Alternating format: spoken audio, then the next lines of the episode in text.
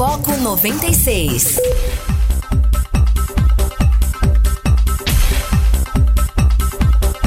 Bom dia, está começando o Foco 96 aqui na sua 96 FM, a FM oficial de Goiás. Aqui Rogério Fernandes, nós vamos juntos até às 8 horas da manhã trazendo notícia e informação para você aqui através da frequência 96.3 FM. O foco começando agora para Anápolis, Goiânia, região metropolitana de Goiânia, em torno de Brasília. São mais de 85 cidades que alcançam esse sinal limpinho, limpinho da 96 FM e também para o Brasil e para o mundo através do aplicativo da 96, através das plataformas digitais. Obrigado pela audiência, obrigado pela parceria, obrigado pela participação e também é, obrigado a você que não participa, mas que consome esse produto chamado Foco 96. Obrigado, tá? Obrigado por, pelo rádio ligado aí, obrigado pela, pelas mensagens de carinho. Muito obrigado. Hoje é quinta-feira, 7 de maio de 2020, são 6 horas e 6 minutos e você pode participar através do WhatsApp, o DDD 62 994 34 2096. Bom dia, Guilherme Verano. Bom dia, Rogério. Bom dia, ouvintes do Foco. Pois é, estamos começando mais um dia. Hoje é quinta-feira, já a semana passa rápido, né, rapaz? E contando sempre, é claro, com sua participação para nos ajudar a conduzir o Foco 96 até as 8 da manhã, tá bom? Tá certo. Começando com os nossos destaques desta quinta-feira, 7 de maio, né? É... Depois de quase dois meses, depois de quase dois meses, o ministro da Saúde disse, né, é, o, o, Nelson Tait, que após dois meses do primeiro caso, o governo fará campanha sobre o coronavírus. O ministro diz que Bolsonaro sugeriu falar um pouco mais da doença neste momento, né? É, levantamento também do CNI. É, FSB fala quase metade dos trabalhadores teme perder emprego, aponta pesquisa.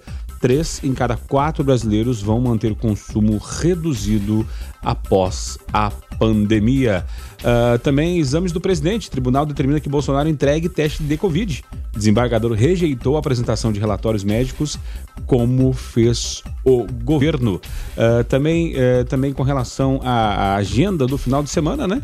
A agenda do final de semana. Se você quiser ver lives, tem de Manu Gavassi, Péricles e Beto Barbosa adocica, meu amor, adocica, né? Também com relação aos números da Covid, o Brasil registra 615 novas mortes no pior dia da pandemia e chega a 8.536 casos confirmados, já são mais de 126 mil, segundo governos estaduais. E aí, se a gente seguir aquela linha né, de estudos que falam que que, que, que a, a taxa de, de, de, contaminação né, é de, de 10 para 1 né, nos países que testaram, então a gente sabe que esse número aí é muito maior. Né? Uh, também é, destaca-se, Verano, algumas questões que o, o ministro da Saúde cogita, não, de, não descarta né, o lockdown, que é o fechamento pra, praticamente completo das, da, das regiões em locais é, onde é, o surto está muito, tá muito espalhado, né? Então a Fiocruz recomenda a adoção do lockdown com urgência no Rio de Janeiro, por exemplo. Então tem que ficar atento aí, porque a qualquer momento é, o pessoal pode apertar o play aí e, e esse lockdown é, aumentar ainda mais, né, em, em vários locais. E para por último, mais ou menos importante, lá em Belém do Pará, entre as funções essenciais está o trabalho das empregadas domésticas.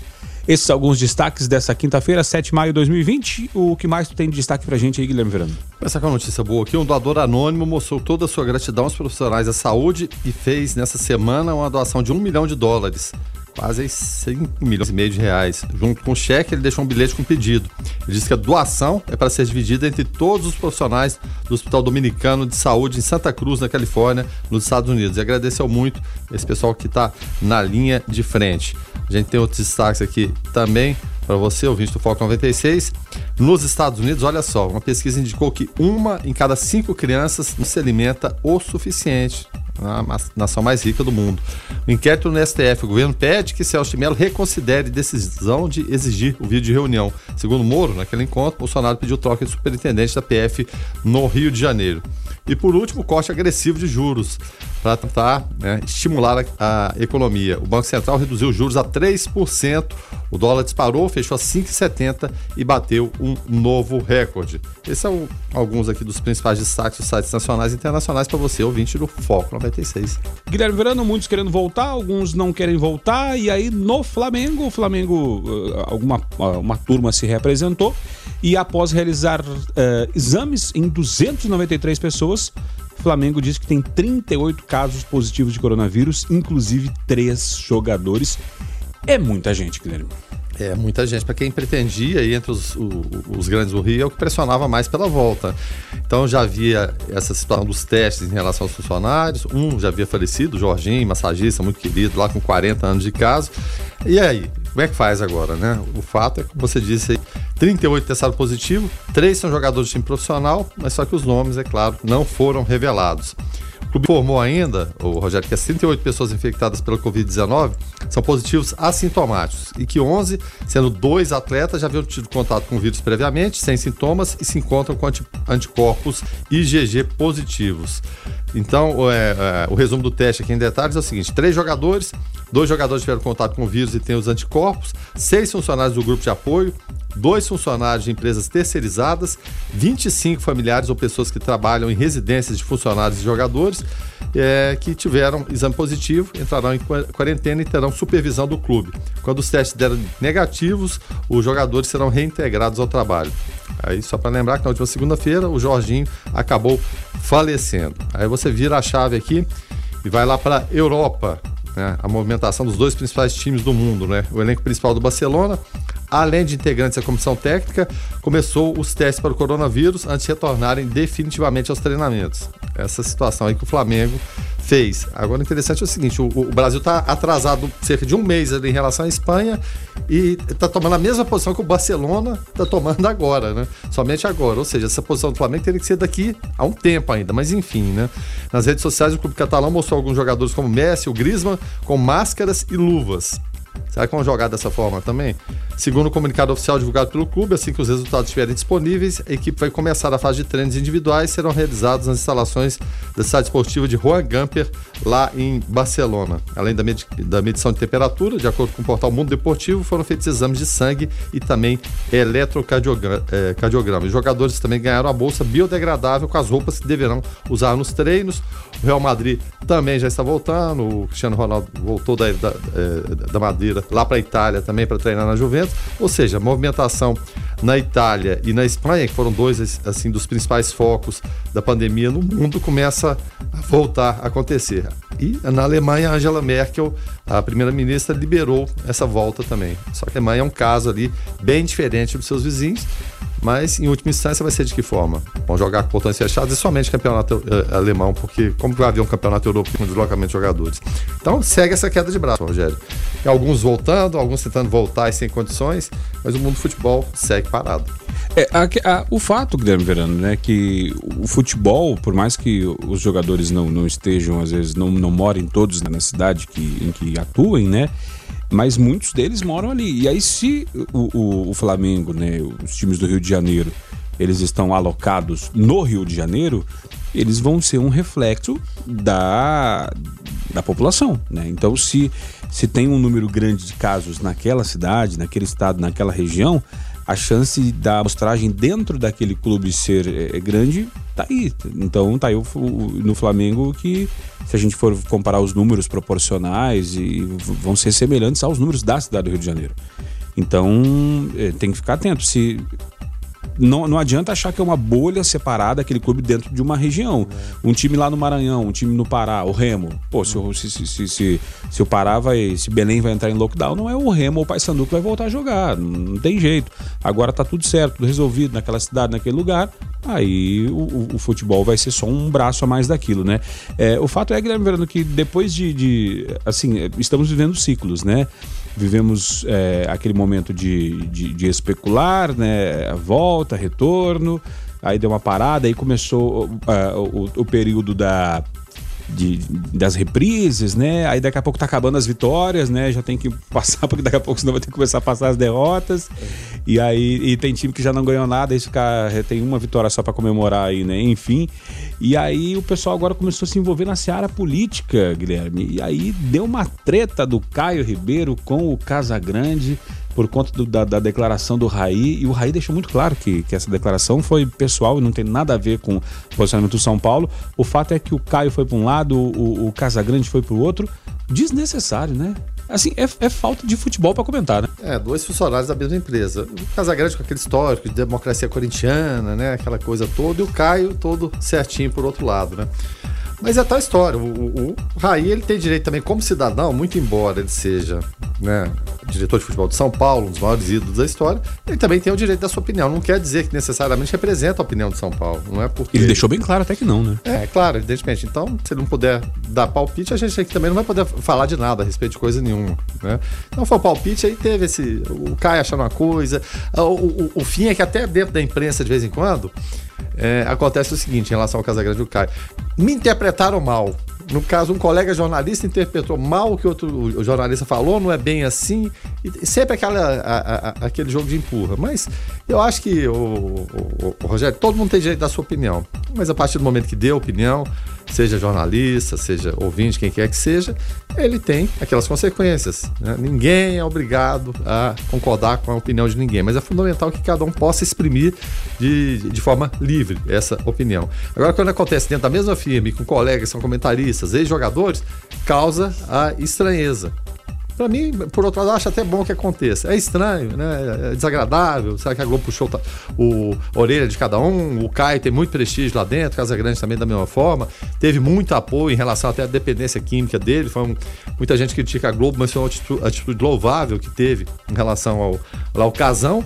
Mas né, falaram, eles têm o direito de falar, todo mundo tem o direito de falar. Fora disso aí, a gente vai para a ditadura, que ninguém pode falar nada, né, ninguém pode é, fazer observações a respeito do que as pessoas falam. Então eu, eu vejo até como, como normal. Criou atrito, evidentemente, mas para mim normal. É, agora, agora sim, é, quem me conhece sabe que eu não sou corporativista e eu vou falar um negócio aqui que. Não, você é que, é gremista. É, eu sou gremista, não sou corporativista. Agora, a questão é o seguinte, né, Verano? Depois o pessoal fala da, da, da classe, tá? Que vocês. É, é, o jornalista é sensacionalista, que fica. E, e, só que dentro da classe o pessoal não se, não se resolve. Pô, o cara dá uma declaração, sabe que, que, que ele fala duas horas, aí vem o, o jornalista, o repórter, e recorta uma frase e coloca como manchete sabe que isso vai repercutir, os próprios colegas não têm que repercutir isso. Pega o contexto todo e vê, mas não. O pessoal fica, às vezes, se aproveitando do momento, chutando cachorro morto. Também em toda profissão tem o pessoal que gosta de tirar vantagem, né? Aí fica difícil, né? Não, aí precisa de. Você precisa o quê? Gerar, alimentar notícias. As notícias são muito repetitivas, né? O governo, é questão Moro e Bolsonaro. É difícil a gente pegar quando abre aqui cedo e olhar e tenta, é, muitas vezes a gente tenta fugir até do tema, porque tem hora, tem hora que desgasta. Porque, é, como eu falei, né? Vira o dia da marmota, parece que todo dia repete a mesma história, né? Aí você vai pro futebol, também a pandemia, volta ou não volta. Então, às vezes a gente tenta, tenta sair, mas é, é complicado. Mas enfim, vamos seguindo. E com relação à economia, é, três em cada quatro brasileiros vão manter consumo reduzido após a pandemia, diz pesquisa da CNI. Roupas e calçados são itens que população tem mais intenção de comprar depois do fim da pandemia. Medo de perder emprego atinge metade dos brasileiros. Verano, é, é interessante a gente ver esse tipo de notícias e pensar que, quem sabe, possamos ter novos hábitos de consumo, né? Porque, pô, não tem por que eu ter 10 calças jeans.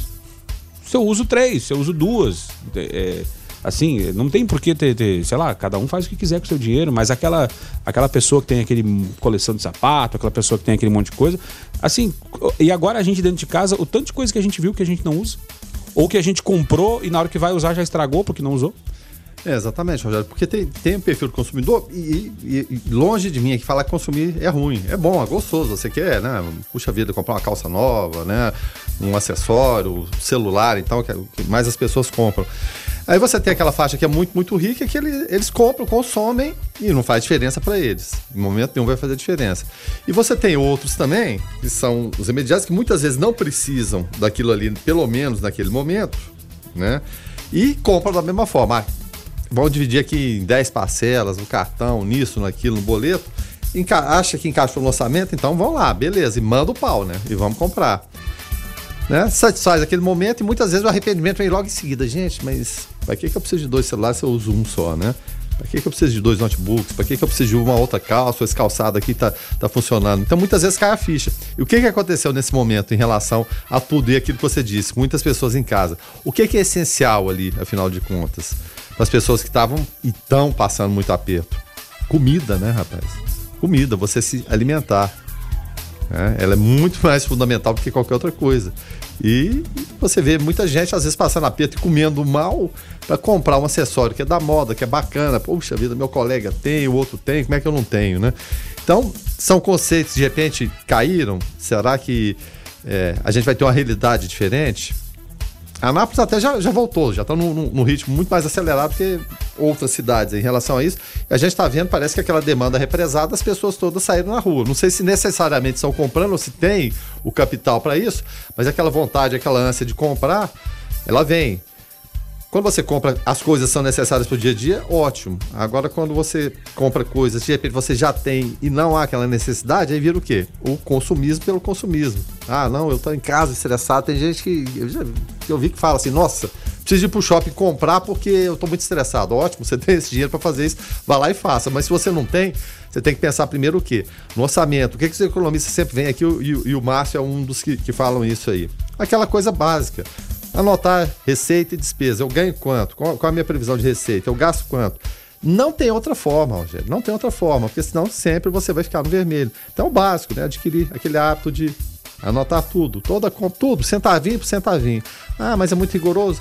Não, não é. Não tem, é hoje, tem, hoje tem aplicativos para isso. Exatamente, faz tudo para você. Eu, eu, por exemplo, gosto da velha caderneta, do papel. Chego ali, vou anotando tudo. E funcionou demais para mim. Não que eu tenha uma vida folgada de forma nenhuma, não, não, tem, longe disso. Mas só que eu, de repente, quero comprar alguma coisa, mas eu posso comprar? É, aí, como o Mar sempre fala, né? Primeira coisa, eu preciso disso. É, eu posso comprar? Eu posso pagar? Você tem que fazer essas, analisar isso tudo, porque senão o aperto ele vem assim no embalo. Não tem, não tem outra forma. É, é parece complicado, mas é muito simples. É você não gastar mais do que você ganha. Mas aí vão falar, mas eu vou ter que entrar no cartão porque eu tô, tô sem renda, vou ter que fazer isso, fazer aquilo, porque não, não, não tá vindo, ou, ou, ou, o assistencial do governo não veio, ou eu perdi patrocínios, ou eu fui demitido. Mas você tem que tentar adaptar, adaptando as situações, tem que se, se, adaptar, não tem outra forma. Não tem outro jeito, infelizmente. E o, o que tem muito dinheiro, ele vai perder um pouquinho. O que tem pouco, ele está perdendo muito, né? E quase tudo. É, e é interessante, até o Verano falou da caderneta, eu uso um aplicativo chamado Minhas Economias.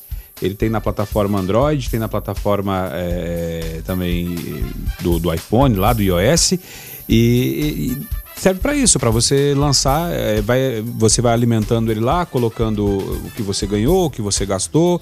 É, quando você cria o hábito de, de jogar isso, tudo lá, hábito pode ser que não pode ser que não vá mudar no primeiro momento nada com relação às suas finanças, mas pelo menos você descobre aonde está o problema. O, o, o rala a torneira aberta. Justamente. Chega, vai chegar final do mês, você faz, é, você faz um, um, filtro ali, busca, pô, eu quero ver quanto eu gastei de comida. E aí tu vai dar uma olhada, Guilherme Verano. E aí, e, e, por exemplo, eu quando. Eu gosto muito de chocolate, gosto muito de sorvete, picolé, uhum. doce, bala. Quem não, gosta, quem, quem não gosta de doce, né? Não gosta de doce, não gosta de doce. E aí vai e, e puxa, puxo lá e gulosemos coloco lá guloseimas. Aí tu olha e vai, pô, fala, por exemplo, é. pô, gastei 300 reais de guloseima. Aí, aí, tu fala, quem tem coragem de o um dia que recebe pegar 300 reais, por exemplo, e, e falar, esse aqui vai ser só para comprar doce? Tem Ninguém como. tem coragem, mas se você gasta 10 reais por dia, tu fala, ah, é, só, é só duas trufas, 10 reais. Tu vai olhar no final do mês, deu os mesmos 300. Então, é, isso que é, que é importante né, num, num, num primeiro momento fazer uma, um apanhado geral, né? É a dica. Não, não somos exemplos de nada, né? Mas Nem economista. Às né? vezes, para aquela pessoa que está ali pensando, poxa vida, o que, que eu vou fazer agora? Começa anotando seus gastos aí através do aplicativo, da caderneta, e aí, quem sabe, você vai mudar, como diz a notícia aqui, um estudo da CNI né, que vai poder te ajudar e, e, e a Confederação Nacional da Indústria está vendo que os, o consumo vai mudar. E isso, Guilherme Verano, é, o pessoal está na frente por quê? Porque se vai mudar um conceito de consumo, o mercado tem que virar a chavinha e, e passar a trabalhar dentro dessa nova realidade. Né? O mercado ele é um reflexo do, do, do, do perfil de compra do, do, do, consumidor, né? Ponto. Mesmo em relação a, a, a preços, a queda de juros é, foi, nossa, é a menor taxa na, na, na história, né? Caiu para 3 pontos ontem para ver se, se reaquece. Porque o susto que as pessoas tomaram em relação àquilo que a gente falou, o que, que é fundamental na vida? Eu, eu ter um, um celular da moda, né, uma calça, um tênis bacana ali, é bacana, é importante. Mas o fundamental é o quê? Sobreviver. E o sobreviver é o quê? Basicamente, alimentação.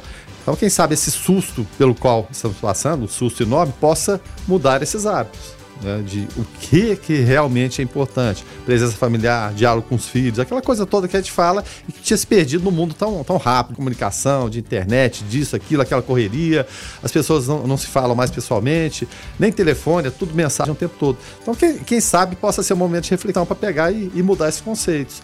É, em relação a, ao dia a dia, os nossos hábitos de, de, de consumo, ou, ou, de tudo. Pra, é, mesmo assim, no, num momento tão, tão difícil, tão complicado como esse, alguma lição tem, tem que vir, né? E nos maus momentos elas vêm, e vêm assim com um rigor terrível. Que a gente espera que mude alguns hábitos e para melhor é, é, para quem trabalha sempre com a corda esticada, né? Porque fala, não, tá tudo tranquilo, tá tudo normal, eu vou sair ali, vou fazer esse dinheiro, né? Hoje em dia é, há essa romantização com relação ao empreendedorismo, né?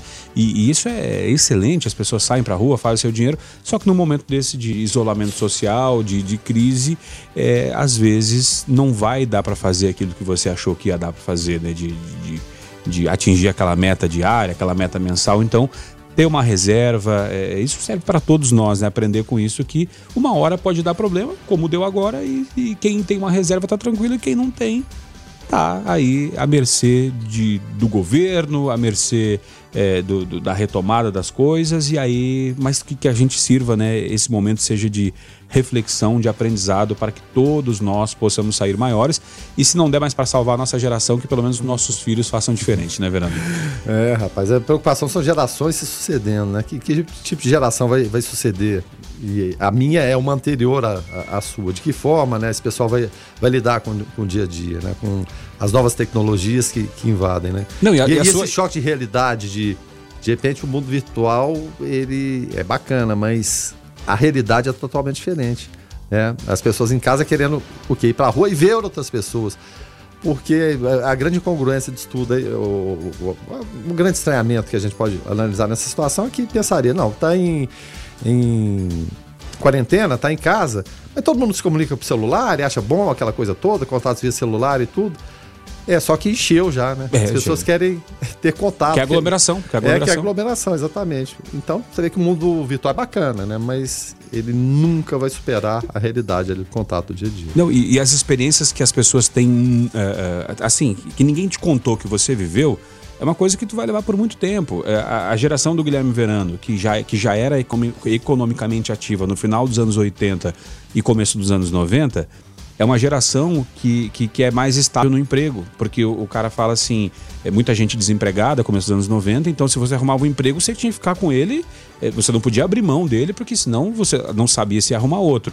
E aí é aquela geração que fala pro, pro, pro jovem, esse de 30 anos, menos 30 anos, pô, se tu ficar pouco tempo no serviço, você vai sujar a carteira. Você uhum. já, você tá ouvindo aí, já deve ter ouvido, ouvido Nossa, essa expressão. É demais, né? E essa geração agora, a minha geração, por exemplo, da faixa dos uhum. 30 anos, ela não tem esse medo, por quê? Porque pegou um boom econômico que onde você saía do emprego, entrava no outro, não tinha esse medo do, do entre aspas, uhum. sujar a carteira. Então, é, são momentos culturais por conta de uma questão econômica que a gente vai passar a ter e a gente vai ver o reflexo disso lá na frente. Tomara que, eh, que tenhamos tirado, quando tudo isso passar, eh, lições positivas, né, Verano? Eu acho que o ideal seria mesclar essas gerações. Né? E, eh, assim, infelizmente, a, a, maturidade, evidentemente, ela só vem com o tempo, de saber analisar situações, situações vividas.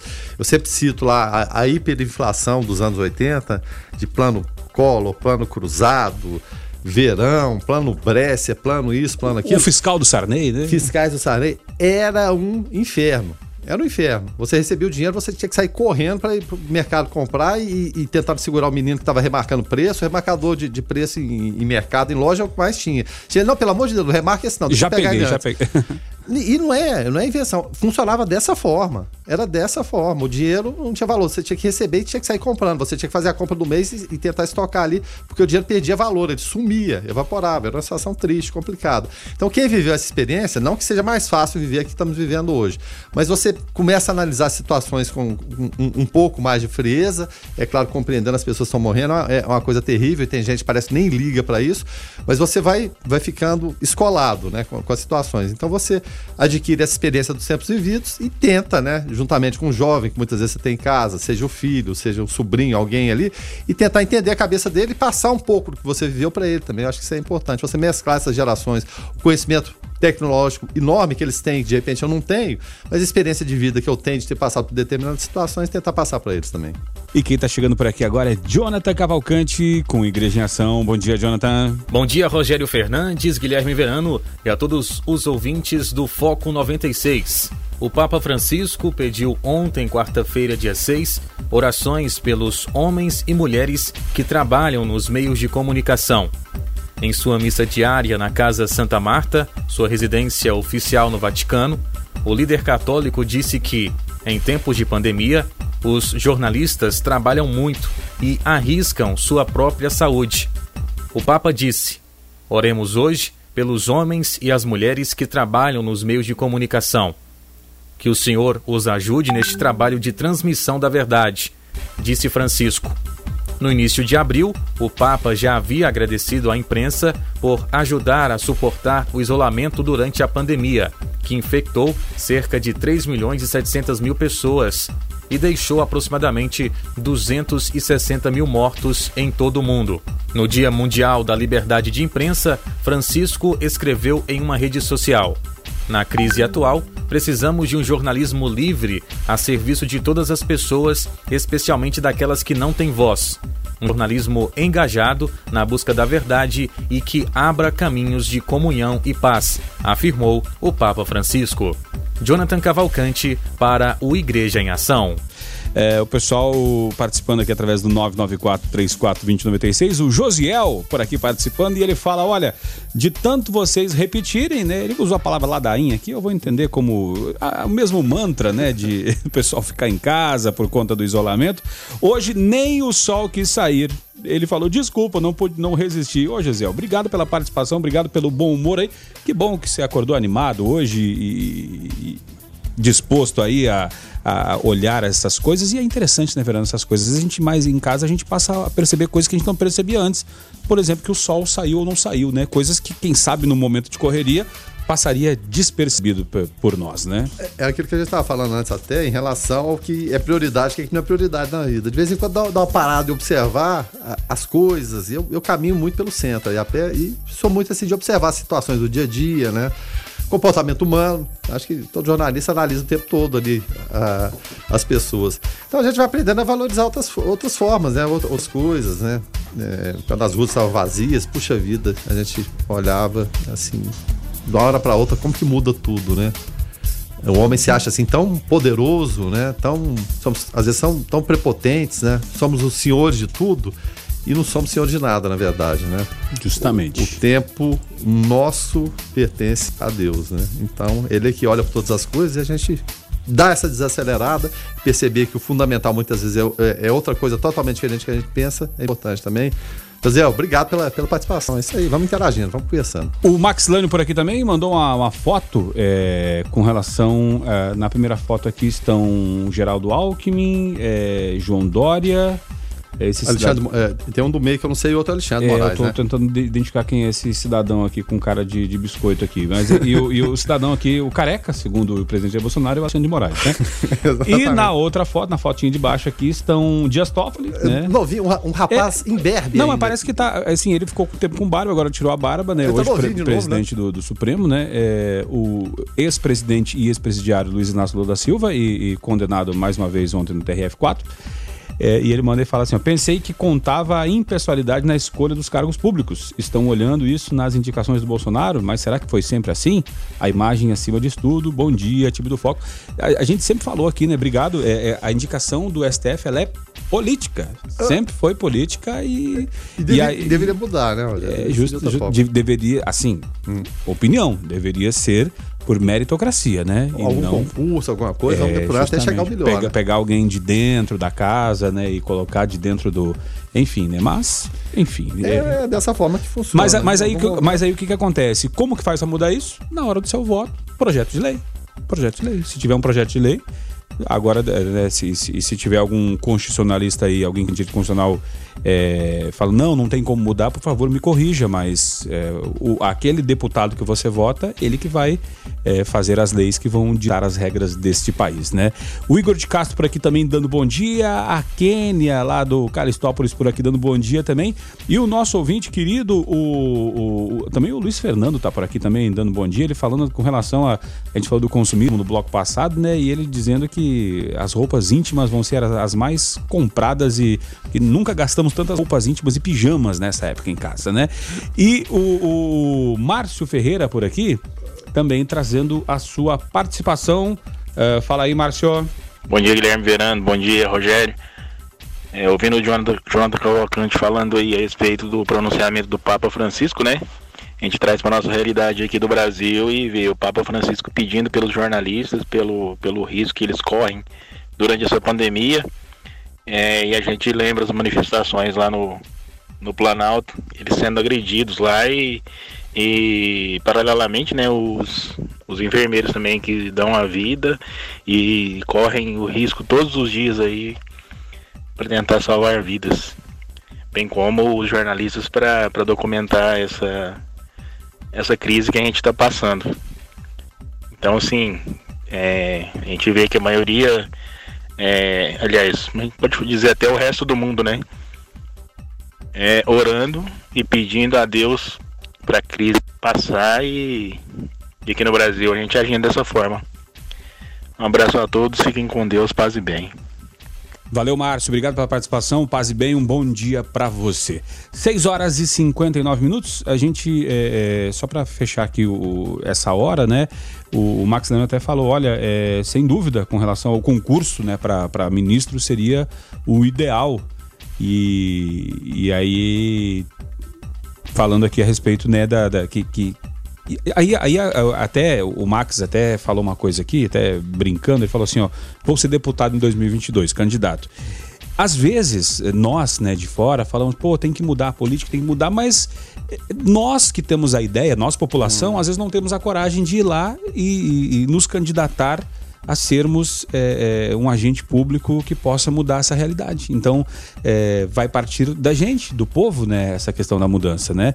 Lógico, uma hora parte de lá, outra hora parte de cá. Então, para mudar a longo prazo, só vai depender da gente mesmo, né?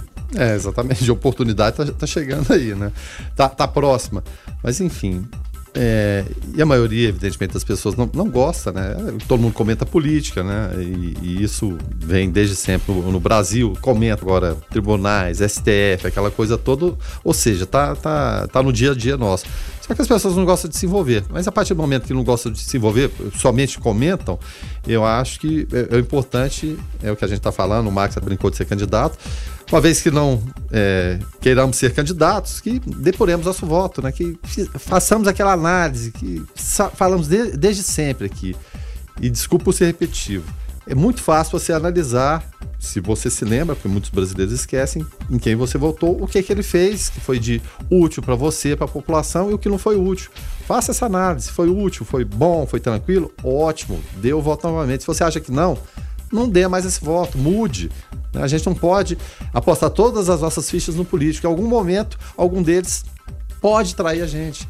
O, o Max estava mostrando fotos aqui, é claro, de ministros do Supremo com presidentes. É, é uma relação que, infelizmente, ah, nos Estados Unidos é da mesma forma, com a Suprema Corte também é da mesma forma. É uma relação que, que existe, né? que não deveria ser assim. né? Alguns entram e, de repente, é, tomam uma posição diversa do, da pessoa que o indicou, que tinha aquela expectativa de acontecesse alguma coisa, mas é o contrário. Foi o caso Joaquim Barbosa com Lula e PT. A gente lembra da, da- daquela coisa toda. Gilmar Mendes é, foi indicado por Fernando Henrique ainda. Aí, a partir do momento que a Lava Jato estava em cima do PT, ótimo, maravilha. A partir do momento que virou PSDB, opa, peraí, a coisa é diferente. Dias Toffoli, em relação ao PT, também da mesma forma. Parece que cada um defende ali, e é claro, todos, muito embora neguem, têm suas preferências políticas. E queiramos ou não, parece que em algum momento, para não ser injusto aqui, ou falar besteira que possa me complicar, parece que em algum momento a coisa não anda como deveria ser, infelizmente. É, Guilherme Verano, o ministro né, da, da, da Saúde, o Nelson Tait, ele já admite que lockdown é uma alternativa é, é uma medida importante para algumas regiões, as regiões que, que estão mais afetadas. Nós falávamos da, a respeito já já já está acontecendo né, esse lockdown na região de São Luís, no Maranhão. Uh, o Pará também uh, já está avaliando, são 10 cidades. E, e, aí ele fala com relação ao Rio de Janeiro, por exemplo, que tem, que tem é, muitos casos. O Flamengo, inclusive, seria uma amostragem disso pelo número de casos, né?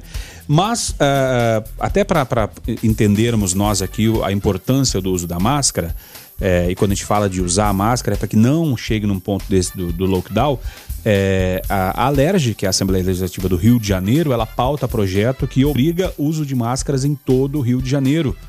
É, multa para pessoas físicas que descumpram a regra pode chegar a R$ 1.777,50. Empresas que desobedecerem a norma poderão ter registro estadual suspenso, né? Essa é uma notícia do Rio de Janeiro. Mas é importante ver, Verano, que, que o, o caminho para não, não precisar fechar tudo, não aumentar o número de casos e não estrangular o comércio é, nesse primeiro momento, é, já que não tem como ficar em casa, muita gente, se vai sair, sai de máscara e respeite as normas, né? É, não resta a menor dúvida em relação a isso, o, Rogério. É, ficamos por entender como que as pessoas não se atentam para esse fato. Acham que são imunes? Ah, tudo bem. É, eu acho que eu sou imune, mas eu, eu não tenho casa, eu moro na rua, eu vou passar só para esse pessoal, eu volto para casa, eu não tenho parentes. Então, é, chega a ser irracional. Tem que usar. A verdade é essa, tem que usar, por mais que incomode, sempre falamos que quem usa óculos é terrível, incomoda, você quer coçar o nariz, você quer. Enfim, tem que usar. É ponto pacífico, não há a menor dúvida em relação a isso. Vai resolver o problema? Totalmente não, mas vai diminuir muito? Vai, sem dúvida nenhuma, diminui. Então, já que tem que sair, que saia de máscara. Não, é, é, me espanta é demorar tanto tempo para cair a ficha lá em relação à Assembleia Legislativa do Rio de Janeiro. É, já deveria ser implementada há muito tempo. E mesmo em locais onde a situação está muito, muito complicada, Manaus, Belém do Pará, São Luís do Maranhão, agora, é, Fortaleza, Rio de Janeiro e São Paulo, tem pessoas que não se atentam para isso. Né? Não se atentam, simplesmente não atentam. Tem gente fazendo baile, tem gente promovendo live, seja de gente que é mais humilde, seja de gente que tem mais dinheiro. A irracionalidade ela não, não escolhe conta bancária, não. Ela tá lá em cima e tá, tá embaixo também. Então, né? Só que o vírus, ele não vê isso. Ele não vê quem tem muito dinheiro, quem tem pouco, ele não tá nem aí para nada. Ele tá é, buscando oportunidade de seguir adiante. E quando as pessoas não colaboram, isso acontece de forma terrível. A Anápolis, a gente tem, tem visto que no início é, era mais ou menos meio a meio. A coisa subiu muito. Já você é raramente você vê uma pessoa sem máscara hoje na rua, principalmente terminais urbanos, né, as pessoas que circulam por regiões de grande aglomeração, você vê quase todas é, sem exceção de máscara. Mas quando eu vejo uma, eu fico muito triste, Rogério seja um, um, uma pessoa de mais idade, um senhor ou senhora, ou seja um jovem também, com toda a sua né, frescor da juventude ali, se achando invencível, né? Não é dessa forma que funciona. A gente tem que usar, a gente tem que seguir a norma. Então, vai ter que partir para isso. São Paulo já está estudando lockdown, Rio de Janeiro também da mesma forma, porque ontem foram mais de 600 mortos. 600. Porque havia aquela expectativa em relação à, terça-feira, foram é, também em torno de 600, do acumulado final de semana. Aí pensou, tá, na quarta-feira a gente vai ter uma visão real. Se mantém essa faixa dos 600, ou se volta para aquela de 450, 500, como se fosse pouco, né? Uma pessoa já é muito. Mas bateu de novo na casa dos 600. Então é muita gente morrendo por dia, Rogério. Muita gente morrendo. Então não é tocar o terror, é alertar as pessoas para a situação que estamos vivendo e às vezes medidas simples, higienização das mãos e a máscara, ela pode ajudar nisso aí, já que uma vez as pessoas têm que sair, como é o caso de Anápolis, né? É, o, o ouvinte participando aqui através do 994-34-2096, lá na primeira hora o, o Josiel falou que, que ele falou assim, de repetir, vocês repetirem para não sair, o sol não saiu. Aí a nossa ouvinte aqui falou o seguinte: olha, a impressão que tive é que o sol não saiu hoje É a mesma sensação do Josiel. É, ele fala muito carro e pessoas nas ruas, inclusive sem máscara, né? E o Josiel completa aqui falando: olha só, observem a fonte de referência para se usar máscaras uh, que vocês estão trazendo. A Alerj do Rio de Janeiro fala sério, né? Aí ele, ele, fala que, né, falando que o Rio de Janeiro não serve como referência. Realmente, Josiel, não serve como referência. O Rio de Janeiro, muita coisa que sai de lá é o esgoto da política, inclusive políticos que estão hoje no cenário nacional, tá? São não, sete... eu, eu, acho que ele serve como referência do que não deve ser feito. É, justamente, né? Mas é, o cenário político no Rio de Janeiro realmente é muito complicado. Só falamos com relação à Alerj, por quê? Porque é uma cidade de grande referência que já está vendo essa questão do uso da máscara, né? 7 horas e 14 minutos. O Carivaldo de Castro também falando aqui a respeito do. O José fala que ama o Rio também, também amamos o Rio demais, mas a questão da política lá é bastante complicada. Deixa eu te falar uma coisa, para quem não sabe, eu não tenho sotaque, eu sou carioca de, de nascimento. Vivi pouco tempo lá, mas eu sou carioca de nascimento. Eu tenho vergonha vergonha. Uma cidade tão, tão, tão linda, é, assim, chega a doer de tão bonita, mas com políticos tão corruptos. Eu exemplo de tudo de, de, de, ruim que tem no Brasil. Quando você vai citar um exemplo, você cita o Rio de Janeiro. É muito triste onde você tem governadores, ex-governadores, todos, os mais recentes, os que estão vivos, pelo menos passaram pela prisão. É, e o, pode, o, né? o, José Altes fala aqui que, não, que a é um, é, é um antro de corruptos, é, é, não só uh, no Rio de Janeiro. Assim, a gente vê é, a questão, o reflexo da questão econômica, né? É, os estados que estão quebrados, e aí tu olha pro, pro, pro, a questão, o tanto que é fechada a questão da Casa Legislativa. Observe, e, e para quem tem dúvidas sobre isso, sobre o Rio de Janeiro, o Rio Grande do Sul e Minas Gerais complicadíssima essa questão, grupos políticos que estão lá e não saem nem a pau, e aí a gente vai ver os reflexos disso depois, né? Mas obrigado, José, obrigado e obrigado pela, pela sensatez aqui é, no, no, seu comentário. É, agora são 7 horas e 15 minutos. É, na primeira hora a gente falou a respeito de, da questão do, da mudança dos, do, do consumismo, né? A respeito da pesquisa da CNI com relação ao perfil do consumo, e o Carivaldo de Castro traz aqui uma participação. Fala aí, Carivaldo. Olá, bom dia Guilherme Verano. Bom dia Rogério Fernandes. Carivaldo de Castro. Ouvindo desde as seis e pouco aí o foco, né? Observando bem nas palavras do Guilherme Verano, principalmente a respeito do consumismo, né? da sociedade em geral. É um assunto que principalmente agora nesses dias eu acredito que deveria ser tocado até mais com, né, com mais insistência. A gente observa, sem querer discriminar ninguém, né, o tal do cartãozinho, né? O dinheiro de plástico, né? Ele tomou conta, né, da sociedade, né, com maior valor econômico ou não, né? A gente é cansado de ver, né, mercado, né, a pessoa compra ali um ou dois itens, cartãozinho, né? Passa numa lanchonete, num açaizinho, o cartão, né? E a gente sabe que a sociedade, ela não é educada, né, financeiramente, né? É algo que, né, nessas épocas agora dessa situação, tem que tomar muito cuidado, né, com a dívida. Um abraço a vocês, fiquem todos com Deus. Valeu, Carivaldo, obrigado. E o Carivaldo carinhoso falando: desculpe o barulho do fundo, são de passarinhos no quintal. Ô, oh, Carivaldo, que, mas que, que, coisa gostosa é ter um barulhinho desse de fundo, né? De pássaros no quintal. Não, o duro é eu, hoje, 5 e meia da manhã, preparando meu café, preparando para vir para a rádio. Aí passa. Será que é cidadão? Não, não pode chamar de cidadão, né? Passa, não sei, né? Uma figura com um carro com som no último volume tremendo tudo, né? Acordando toda a vizinhança, 5 e meia da manhã. Aí que tipo de pessoa é essa? Que tipo de cidadão, quando a gente exige cidadania, a gente precisa de cidadania, de usar máscara, de um indivíduo achar que 5 e meia da manhã, ou qualquer horário que seja, mas 5 e meia da manhã, ele descer com seu poçante, com som no último volume, perturbando toda a vizinhança. Bom, não precisa de falar nada não, né? Meu Deus do céu. É, que Deus ajude, né? Deus ajude para cair a ficha e perceber que isso não é ser cidadão, não. É, na primeira hora, Guilherme, nós falávamos a respeito da, da pesquisa da, da CNI, falando a respeito da mudança né, de hábitos, de consumo, né? E, e que o, o perfil de, de, muitas pessoas vai, vai mudar, né? Com relação a aglomerações, com relação a cuidados, com relação a uma série de coisas, né? E é interessante o, o, o empresário, o pequeno empresário, o grande empresário, ele está atento, Guilherme, porque esse momento, se, se vai ter um novo perfil de consumidor, é a hora uh, desse empresário às vezes se posicionar. E para poder se posicionar no mercado, é, isso não pode ser segredo para você. Né? Isso tem que ser escancarado e mostrado para o seu cliente, seu atual cliente e o seu novo cliente, o cliente que você quer prospectar. Né? Então, olha, se você quer superar esse momento, aumentar suas vendas, ou quem sabe, como, né, como falou essa pesquisa da, da CNI, mudar a chavinha, virar o rumo, mudar o foco, não deixa de ter o rádio do seu lado para assim, conte, conte com o rádio, conte conosco, conte com, com a RDR, Rádio Resultados, uh, da qual a 96 faz parte, né? Faça como grandes marcas que estão com a gente, a Pneulândia, a Univangélica, o Fujioka, a Tecar Rondas, a, a, a, CVC, Faculdade Fama, grandes parceiros, o Arroz Bono Arroz, lá da Ron Alimentos, grandes parceiros que estão conosco aqui no Foco 96 venha ser um patrocinador do nosso programa, do Foco 96, aqui da, da, da 96 FM.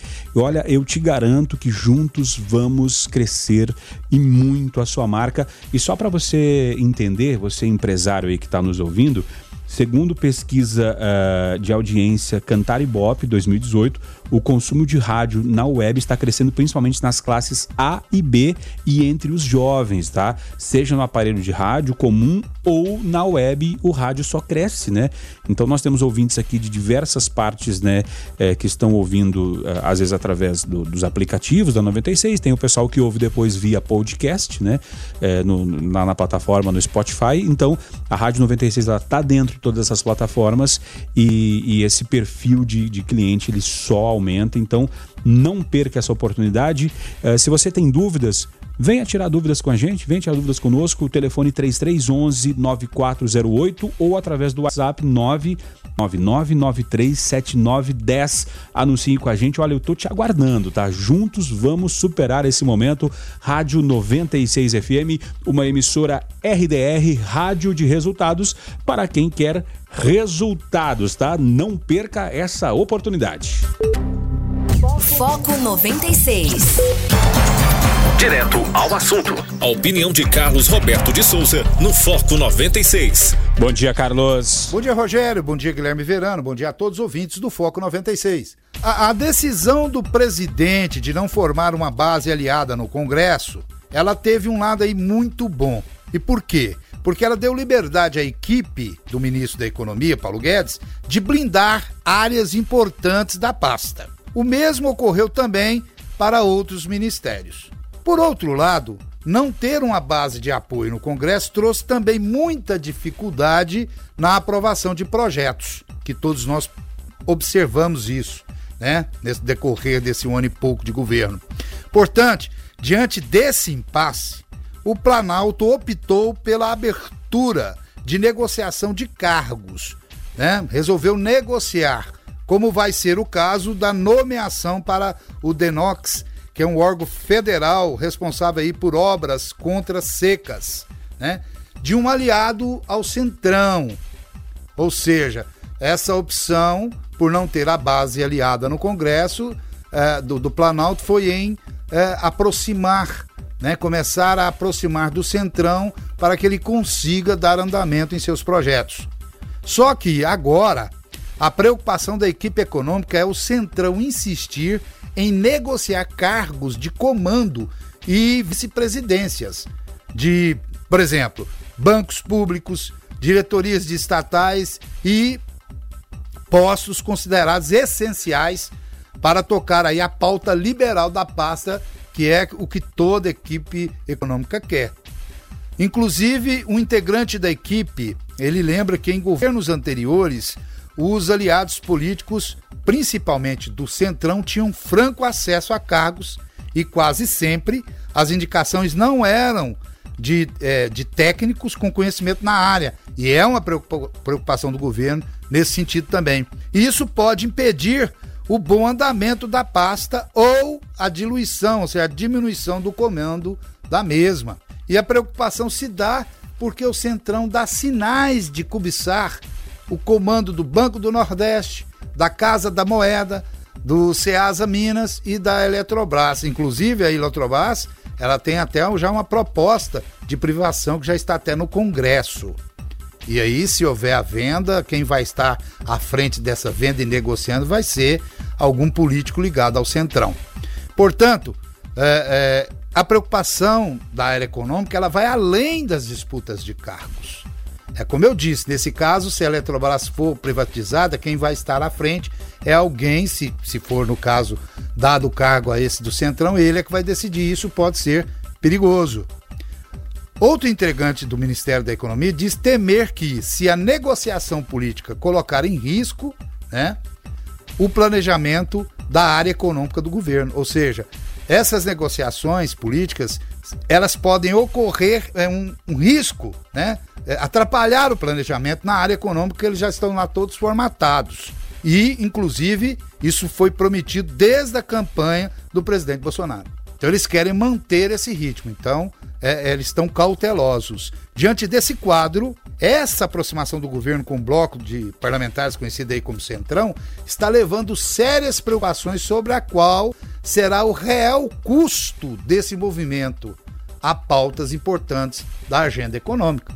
É como eu disse, a, a, o setor da economia é o que está mais cauteloso, o que está mais preocupado por entender que essa aproximação é importante para que se faça seguir os projetos do governo no Congresso. Mas qual o custo? Porque se essas negociações começarem ou essas ocupações de cargo começarem a atrapalhar é, essas pautas importantes da agenda econômica, é, aí fica difícil. Então vamos aguardar e ver o desenrolar dessa estratégia. Esperamos que dê certo, porque chega, chega de tanta coisa errada, de tanta fala não fala, de tanto disse não disse, e nós precisamos é de paz e precisamos de chegar até o fim, pelo menos acreditando ter uma luz no final do túnel. Fiquem todos com Deus, ademã, que eu vou em frente de leve. O Carlos falou no seu comentário aqui a respeito da, da questão econômica, né? E ontem, Guilherme Verano, o líder do governo, né, o Major Vitor Hugo, do PSL aqui de Goiás, inclusive já foi nosso entrevistado aqui no Observatório, ele disse que votou por incluir exceções no projeto de lei que prevê congelamento de salários de servidores a pedido do presidente Jair Bolsonaro. Em discurso no plenário, é, ontem, né? Ele afirmou é, que o, Major Vitor Hugo que foi contra a, a, equipe econômica após conversa com o chefe do executivo. Vitor Hugo explicou palavras do, Major Vitor Hugo, tá? Que a possível facada no ministro da Economia Paulo Guedes aconteceu a pedido do presidente. E aí, Guilherme Verano, né, é, analisando e, e vendo é, é, o que muitos podem, inclusive o, o, próprio líder do governo, Major Vitor Hugo, falou, a facada, é uma, é uma prerrogativa do presidente que ele tem de, de, de, mandar na pasta também. Tem, tem, tem isso, né? O pessoal às vezes fala, pô, mas o presidente está é, contrariando o seu ministro. Ele é o presidente, ele é o chefe e ele que está vendo o capital político que ele pode ganhar ou perder com aquilo. Logicamente, né? O, o ministro pode ficar chateado ou não, mas é, o presidente é o presidente que manda, né? É o presidente que foi eleito e ele que manda na, no, no, negócio todo, né? É, o que a gente fica imaginando é o seguinte: que o Paulo Guedes contava com, com, eh, com economia de mais de 100 bilhões né, com congelamentos, aquela coisa toda, e, e era assim uma condição para quê? Para esse auxílio vir para os estados. Aí foi cortando, ah, tira militares, tira esse, tira aquele. Tirando várias categorias, a economia de cento e tantos bilhões ela caiu para cerca de 40. Ou seja, muito dinheiro. Aí seria o, o Paulo Guedes entrando no processo de fritura também, dessa forma. É, o, já seria um reflexo desse dessa alinhamento, digamos assim, com, com o Centrão e o Paulo Guedes não, não sabia disso de repente, isso aí que cria uma situação complicada, porque é muito difícil você, de repente, ver reduzida 80 bilhões no, na economia que era prevista, jogando pelo, pelo alto aí a conta, mais ou menos em, em torno disso, é muito dinheiro, né, Rogério? E por que que algumas classes têm que ser privilegiadas e outras não? Ou há para todo mundo ou não há para ninguém, né? Na verdade. Ah, não, esse aqui não pode. Ah, esse aqui também não pode. Esse aqui pode me, me complicar. Esse aqui também não pode. Aí fica um processo muito seletivo. Aí quando você exige o, o sacrifício de todos, de muitos, e a gente não vê sacrifício nenhum em relação a essas autoridades, né, de corte de salário, quando falaram do, do, do fundão dos 2 bilhões, é, não, vamos deixar este lado. Havia uma proposta ontem de um outro deputado também em relação a, a corte de salário em, em torno de 50%, mas está na gaveta desde o dia 26 de março. Então existe muito sacrifício de um lado e o deles não vem. Aí quando é, é para ser também de todos, aí seleciona-se algumas classes. Essas classes ou essas categorias são mais importantes que as outras. Quando todas, sem exceção, nenhuma delas é mais importante que a outra. Todas dependem umas das outras. Todas dependem. Então fica assim muito muito estranho, porque aí você cai de novo naquela queda de braço, que era o, o Ministério da Saúde pregava uma coisa, mas é, a presidência pensava em outra. Tanto é que ele pensava, ele é o presidente, sai o Mandetta. O Ministério da Justiça também da mesma forma, aí sai o Moro. Aí agora em relação ao Paulo Guedes, será como Paulo Guedes vai reagir em relação a isso? É muito complicado de, de balancear. E é uma missão complicada, árdua pro, pro, pro Major também, pro Vitor Hugo. Por mais que ele tenha essa habilidade, é uma missão realmente muito complicada, muito árdua. E o interessante é o seguinte, né? o Rodrigo Maia não, é, falando que não, é normal, e ele vê com muitos bons olhos a, a, as negociações né, que o governo federal, o executivo, finalmente está fazendo com o Centrão.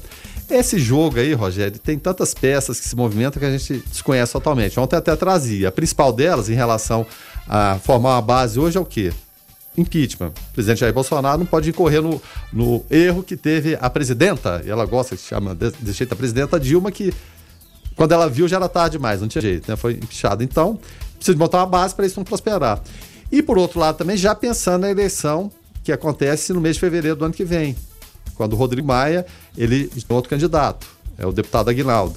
Então, ele formando essa base, ele pode ao mesmo tempo, é claro, barrar o eventual impeachment, se bem que eu não acredito nisso, né, nesse momento, mesmo porque essas negociações estão em andamento, e também ter uma condução que seja da confiança dele na Câmara. Ou seja, tirar Rodrigo Maia do caminho. Então são muitas jogadas, são muitos passos que você dá agora com reflexo no futuro. É o que está acontecendo esse jogo lá o dia todo. E o jogo agora está mais pesado que nunca. Agora são 7 horas e 36 minutos. A Maiara por aqui trazendo a sua participação. Fala aí, Maiara. Bom dia, pessoal. É, eu fico impressionada é, quando as pessoas se comovem e reagem muito mais quando falam mal do seu político de estimação, e aí eu englobo os dois lados, do que quando vêm os números subnotificados das mortes da pandemia. É muito triste essa desvalorização da vida humana. Valeu, Maiara, obrigado pela tua participação aqui através do 994-342096.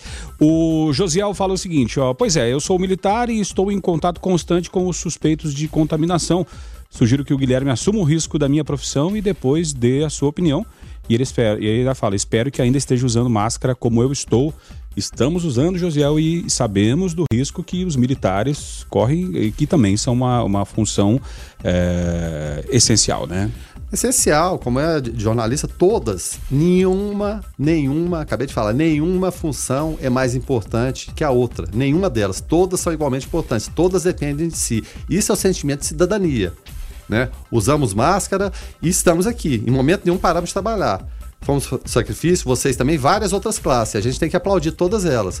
Muitas vezes nós somos criticados, jornalistas são criticados o tempo todo. Crítica é o tempo todo em cima de jornalista, que é mentira, que é isso, que é aquilo. Não, a gente traz os fatos que acontecem. Os fatos que acontecem, é claro, fica para a opinião pública julgar. Mas todos são importantes e todos devemos sim usar a máscara, todos devemos ter essa, essa, eh, essas medidas de prevenção. É, não é só gostar da gente, é gostar do outro, né? Amar o outro também. Isso é muito importante. Obrigado por, pela, pela sua opinião, né? É, o, o, eu me sinto nesse momento, Guilherme, como o, o mensageiro que ia levar a mensagem para o rei e o rei não gostava da mensagem e aí matava o mensageiro. O problema não é o mensageiro, o problema é a mensagem, né? Quando eu falo, é, quando a gente fala aqui a respeito da, da, da nossa audiência, que ela é uma audiência elevadíssima, o um nível lá em cima. Eu falo de, de, dos vários ouvintes que nos ajudam com a programação e também do nosso querido ouvinte aqui, o, o Valdeir Santos. Ele é psicólogo, já teve com a gente aqui no, no Foco, no Observatório, e mandou uma mensagem que falando a respeito desse momento de pandemia. Valdeir, obrigado pela participação. Prazer saber que é, você está ouvindo a gente. O Valdeir que esteve aqui com a filhinha dele aquela vez aqui, né, na época que podia vir no estúdio, né, com mais frequência. É, obrigado pela, pela audiência aí. Vamos à mensagem do Valdeir. Bom dia, pessoal da 96. É, parabéns aí pela programação. É, essa pandemia ela veio para ressaltar muito o eu das pessoas, né? É, é, eu tô na frente, eu tô lutando, eu tô fazendo isso, eu sou isso, eu sou aquilo. Realmente a área da saúde sim merece palmas né? A Força de Segurança também merece, porque estão fazendo isso, os bombeiros, o pessoal do SAMU, os repórteres, radialista, o trabalhador que sai de casa todo dia de manhã, que acorda às 5 e meia da manhã, pega um ônibus para ir pro DAIA trabalhar, isso também merece ser aplaudido porque ele está fazendo algo pela família dele. Então eu acho que as pessoas têm que parar um pouco essa hipocrisia, né? De querer é, exaltar o eu, né? O eu, eu tô na frente, eu sou isso, eu sou aquilo. Então eu acho que tá na hora das pessoas é se unir. Sim, tem que usar máscara, tem que se cuidar sim pensando em te proteger e proteger as pessoas que estão ao seu lado e a sua família. Então acho que as pessoas têm que parar um pouco esse que esse eu elevado demais e diminuir um pouquinho. Eu acho que praticar mais empatia. Bom dia aí a todos aí. Bom trabalho quem está indo trabalhar e quem puder ficar em casa, fique em casa. Grande abraço aí, Valdeir Santos. Valeu, Valdair, obrigado pela tua participação aqui. Como é bom ouvir psicólogos nesse momento, né? Inclusive, né, Verano, um, um mercado que se abriu, né, que é, e que às vezes muita gente eh, começando até a fazer terapia, e eu mando abraço aqui a todos os nossos amigos e colegas aqui que nos ajudam muito aqui, psicólogos, psiquiatras, né? É, um ramo que abriu e que muita gente começou a fazer agora é a, a terapia de forma, de forma remota, né? Remota. Remota. Exatamente. E aí, aí tu imagina assim, né? É, academia, por exemplo, é, é um segmento que quem sabe, quem sabe muita gente vai ficar assim, pô, é, quem nunca fez academia e vai ter que vai querer fazer, quem sabe, pô, mas quem sabe lá compartilhar um aparelho, será que eu não posso fazer em casa? Agora, quem nunca fez terapia, por exemplo, e fez remotamente e achou legal, quem sabe não tem nem a necessidade de ir no consultório, sentar lá no divã para poder é, é, ter a consulta, às vezes faça de casa mesmo, né? E é um baita mercado que se abriu para esses é, profissionais que são é, queridos e que ajudam muito a, a nossa população, né, Verano? É, sem dúvida nenhuma, o, o Rogério. E muitas pessoas porque havia sempre aquela, aquela coisa do. A gente tem o estresse do dia a dia, mas ah, vou um psicólogo, psiquiatra, é frescura, né? Não tem nada disso. E agora, nesse momento, as pessoas estão vendo tanto que é importante um apoio. Né? Um apoio de profissionais que te entendam, que te ouçam, que às vezes até precisem te medicar, como é o caso dos é, psiquiatras, né? Então, é, e muitos prestando assistência remota até com, com, dicas, né? E de graça, sem cobrar, pela cidadania, sim, sim. simplesmente. Inclusive, né? inclusive o Rêmulo, é, Magno, ele fala que ó, o que falta hoje é muita empatia e quem sabe os psicólogos estejam aí para nos ajudar a ser, ser, mais empáticos, né, Verano? É, sem dúvida nenhuma. É, é, empatia é, é, tudo, né? Você desmistificar certas situações e, e principalmente a fragilidade do ser humano é, é, é grande. Por mais que nos achemos fortes, eu, eu falava isso anteriormente, de uma hora para outra, opa, peraí. Cadê aquele fortão? Cadê aquele que não se abala com nada? A coisa cai por terra. E quando a gente tem ajuda, ajuda profissional, principalmente, a ajuda da, da, da, família, das pessoas que estão juntos, é, junto né, ali no, no, dia a dia, isso se torna muito importante. Porque né, uma coisa é você ficar um dia, uma semana, alguns dias em casa, sem sair, sem ter esse contato com as pessoas. Mas a partir do momento que. E várias pessoas ficaram nessa situação, algumas inclusive continuam em outros, outros estados, onde a situação está mais séria, se complica, a cabeça entra em parafuso. Né? Você tem desgaste no dia a dia, você tem filhos, você tem esposa, os filhos em casa, não estão indo para aula, você tem incerteza econômica e muitas vezes a gente não consegue lidar com isso sozinho. Precisamos de ajuda. E quando esses profissionais aparecem e quando a gente fala, né, e até a própria fala dele, todos são importantes, porque vivemos em comunidade e é uma cadeia, um ajudando o outro, isso é fundamental, é que a gente fala que nenhuma profissão é mais importante que a outra. Todas elas são importantes e complementares. O Weber fala o seguinte, o Weber Witt, nosso produtor, fala, olha, sobretudo agora, né, é, é, a questão dos psicólogos, mas sempre é, o trabalho dos psicólogos sempre for, foram muito importantes. Concordo com você, Weber. 7 horas e 52 minutos. O ouvinte participa aqui, nos ajuda a fazer o Foco 96 através do 994 34 20 96. E Guilherme Verano, quando a gente fala de, de de, da questão, às vezes, da, da, psicológica, né? Às vezes tem aquela, aquela frase, que é uma frase feita, mas que uma frase de efeito, mas que às vezes é, é a que se pode usar para o momento, aquela de cair a ficha, né? Nossa, caiu a ficha, não caiu a ficha. E ontem, inclusive, está viralizando aí pelas redes sociais um, um textão, né, assim, do, do William Bonner na abertura do Jornal Nacional, que ele que ele falou a respeito né, da, da, questão do número de vidas né, que se perderam, tal, do número de, dos números que por trás de cada número tem uma pessoa, né? E para Trump, né, o presidente dos Estados Unidos, Trump disse que pandemia é pior que o 11 de setembro e que Europa pensa uh, no futebol. Né? Então, o que a gente vem falando há, muito, há, há, há, bastante tempo aqui, que bom ver, antes tarde do que nunca, né? Que Trump de fato olhou para que o 11 de setembro fez é, mudar a forma como todos nós viajamos de avião. Hoje, tu não consegue entrar com líquido dentro do avião, por exemplo. Né? É uma coisa que antigamente se fumava em avião, né, Guilherme Verano? Ah, não, ala de fumantes, né? É, justamente. Então, então, assim, é, depois do 11 de setembro, muitos protocolos de segurança mudaram. E, e quem sabe, por conta de um, de um, de um desastre, e quem sabe agora por conta desta desta pandemia, desse desastre que está sendo isso, que, eh, partindo dos Estados Unidos, por exemplo, que venham novas regras, novas formas, novos é, modos de segurança, enfim, para que possamos ter uma sociedade melhor, né? Não, e, e até em relação, a gente estava falando das pessoas se acharem é, muito fortes, muito poderosas. O que, que os Estados Unidos se achavam e a, e a percepção que todos têm? É um poderio militar o maior da história da humanidade. Né? Eles têm um poder incrível, podem é, aniquilar qualquer adversário, a verdade é essa. Mas o que é que houve? O atentado de 11 de setembro expôs toda a fragilidade do sistema de defesa americano. De que forma? Usando os próprios cidadãos americanos. Vão falar, ah, o Bin Laden foi engenhoso, foi ardiloso. Ele foi tudo isso, mas principalmente cruel, né? De fazer o que fez, exatamente. Mas você vê que mesmo a nação mais poderosa do planeta, ela é frágil diante de determinadas situações. Seja pandemia, seja um terrorista maluco né, que resolve né, jogar aqueles aviões em cima de World Trade Center, Pentágono, a intenção era jogar também em cima da Casa Branca. Ou seja, todos têm fragilidades. Né? A gente tem que pensar e lembrar disso o tempo todo. Seja uma nação poderosa como os Estados Unidos, seja uma, uma nação economicamente que pode menos como, como o Brasil, ou seja, todas elas, todos têm suas limitações, nossos governantes têm, nós temos também. Mas enquanto a gente não unir essas forças em, em torno, e a questão principal agora chama-se pandemia do coronavírus, sem alarmismo, sem nada, mas dentro da realidade que é exposta, fica muito difícil, Rogério. Ainda bem que o Trump, em, algum momento a ficha cai, mas ele, depois ele lembra da eleição do final do ano, aí ele muda o discurso, ele quer abrir as cidades, aí o governador de, eh, de Nova York, o Andrew Cuomo, diz que não existe essa possibilidade, que a situação é muito triste, e muita gente utiliza isso de forma política, seja aqui, seja lá. Tá certo. Dito isso, então nós vamos encerrando o Foco 96 de hoje. Deixa eu agradecer demais aqui a participação dos ouvintes que nos ajudaram a, a, a fazer o, o, foco. O José até completa falando: vamos unir forças com coerência, com método. Isso mesmo, José. O lance é cada um uh, ajudar no que, no que entende, no que manja mesmo.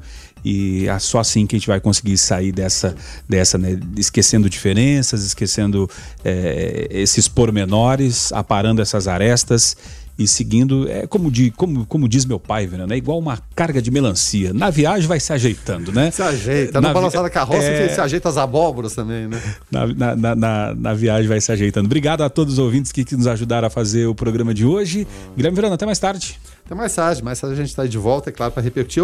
Hoje a gente foi, foi mais leve nos temas, né? Tomamos uma, uma outra direção aqui, para não acordar o dia assim, é, é, remoendo tudo que aconteceu ontem. A gente vai, vai fazendo isso ao longo do dia. Foi boa a participação, a participação do ouvinte, interagindo, trocando ideias com a gente. Até né? porque daqui para tarde vai ter muita água passando por debaixo da ponte e aí com certeza tudo isso vai ser repercutido é, pelo nosso, pelo nosso é, competentíssimo Weberwitch, produtor, que vai estar tá separando todos esses materiais para trazermos, é, informar a população no, de Anápolis, nossos ouvintes queridos aqui no Observatório. A gente vai ficando por aqui então. A ficha técnica do Jornalismo 96 FM tem a apresentação e trabalhos técnicos de Rogério Fernandes, os comentários de Guilherme Verano, a produção é do Lucas Almeida, a coordenação artística de Francisco Alves Pereira, gerência comercial Carlos Roberto Alves de Souza, direção executiva Vitor Almeida França Lopes, 96 FM 45 anos, a FM oficial de Goiás.